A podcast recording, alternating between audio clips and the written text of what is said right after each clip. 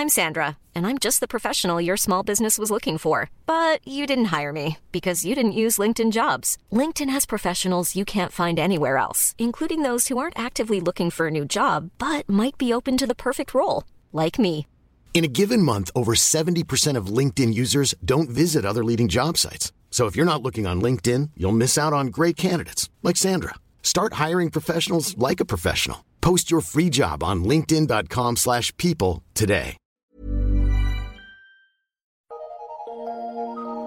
Eu sou Mário Persona e essas são as respostas que eu dei aos que me perguntaram sobre a Bíblia. Sua dúvida é se Enoques, Enoque e Elias, que foram arrebatados, estariam hoje no céu com o mesmo corpo com o qual eles habitavam na terra. Não, não estão no céu com o mesmo corpo, porque um corpo humano não glorificado não poderia viver no céu.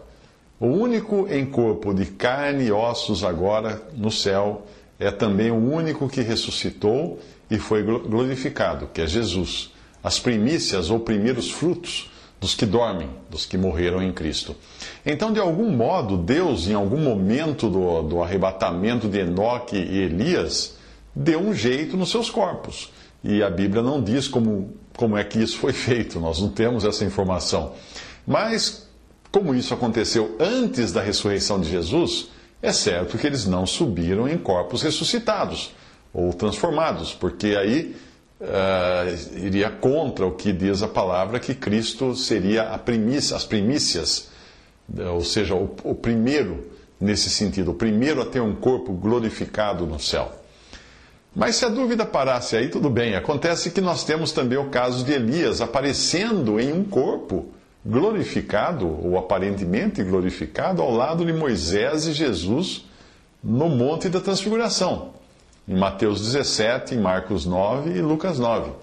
Então a dúvida fica até maior, pois daí nós temos que perguntar também em que corpo Jesus apareceu ali, se ele ainda não tinha morrido, ressuscitado e sido glorificado. Bem, aparentemente não era no seu corpo natural, porque ele brilhava em glória. Isso nada tinha a ver com o servo humilde que veio habitar aqui, que não tinha aparência nem formosura, como fala Isaías 53, esse que padecia fome e sede, como fala em João 4, e ao qual nem mesmo os soldados que foram prendê-lo conseguiram identificar. Daí a necessidade do beijo de Judas para lhes indicar quem era Jesus, em Mateus 26. Mas também não era num corpo ressuscitado como aquele que Tomé tocou em Lucas 24, e nem glorificado como o que ele está agora na glória e foi visto por Estevão, Estevão em Atos 7.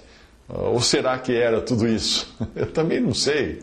Veja, primeiro é bom lembrar que muitos anjos já apareceram num corpo visível na terra, começando por Satanás na forma de uma serpente em Gênesis 3 depois nós temos os casos dos anjos que deixaram a sua posição e a sua, a sua condição e tomaram para si mulheres e geraram delas valentes na antiguidade, em Gênesis 6.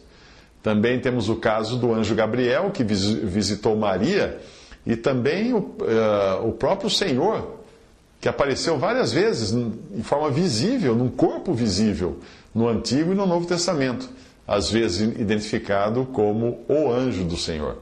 Os anjos também foram vistos como homens, ou seja, em forma humana, ao longo de toda a Bíblia. Dois deles foram até assediados pelos habitantes de Sodoma, depois, algum tempo depois que eles tinham sido recebidos por Abraão e comido uma refeição junto com Abraão debaixo de uma árvore.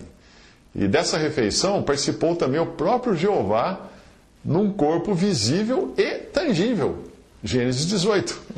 Como entender tudo isso, né? Com tudo isso, é o melhor, o melhor mesmo é você descansar no fato de que Deus tem uma maneira de apresentar seres do plano espiritual e celestial de modo visível e tangível no plano físico e material. Como? Nós não sabemos, Deus não explicou isso.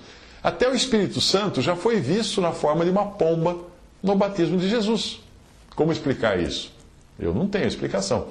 A outra possibilidade que existe para a cena da transfiguração é que os três ali, Jesus, Moisés e Elias, estariam verdadeiramente em corpos glorificados, porém não no mesmo momento em que a cena se desenrolava diante dos olhos dos seis discípulos.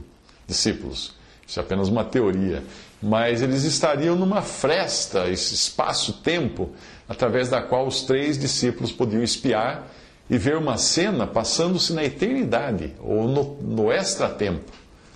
Uh, o fato deles estarem conversando sobre a morte de Jesus, que se daria em poucos dias, como fala em Lucas 9,31, não é dificuldade alguma, porque a morte de Jesus é o assunto eterno nos céus, como nós vemos em Apocalipse 5.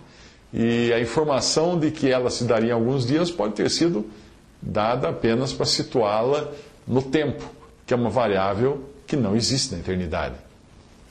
Então, o melhor tudo, o melhor mesmo, depois de tudo isso, é simplesmente admitir que nós não sabemos todas essas coisas. Mas dá para viver tranquilo sem saber essas coisas. Nós sabemos aquilo que nos foi revelado, porque Deus revelou aquilo que ele achou que seria uh, conveniente revelar, que seria bom para nós. O que ele não revelou, ele não revelou. Porque ele sabia que não ia ter utilidade alguma e não, nossa curiosidade. Não, não, a Bíblia não é para satisfazer a curiosidade humana, mas revelar as coisas que efetivamente são importantes para o homem. Uh, que estes fatos aconteceram, a palavra de Deus afirma e a fé não vai negá-los, porque eles estão registrados e revelados na Bíblia. O modo como alguns desses fatos aconteceram, como, como o sol parou no céu lá para Josué, nós só vamos descobrir isso na glória, mesmo porque são coisas que não dizem respeito exclusivamente à terra mas aos céus e ao estado das coisas lá nos céus. Lembre-se de que do que Paulo disse de sua visita ao terceiro céu, quando ele ouviu palavras inefáveis que ao homem não é lícito falar. 1 Coríntios 12, versículo 4. Visite respondi.com.br. Visite 3minutos.net.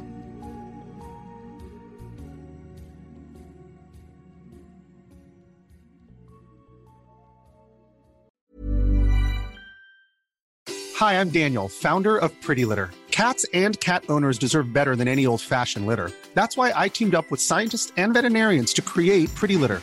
Its innovative crystal formula has superior odor control and weighs up to 80% less than clay litter. Pretty Litter even monitors health by changing colors to help detect early signs of potential illness. It's the world's smartest kitty litter. Go to prettylitter.com and use code ACAST for 20% off your first order and a free cat toy. Terms and conditions apply. See site for details.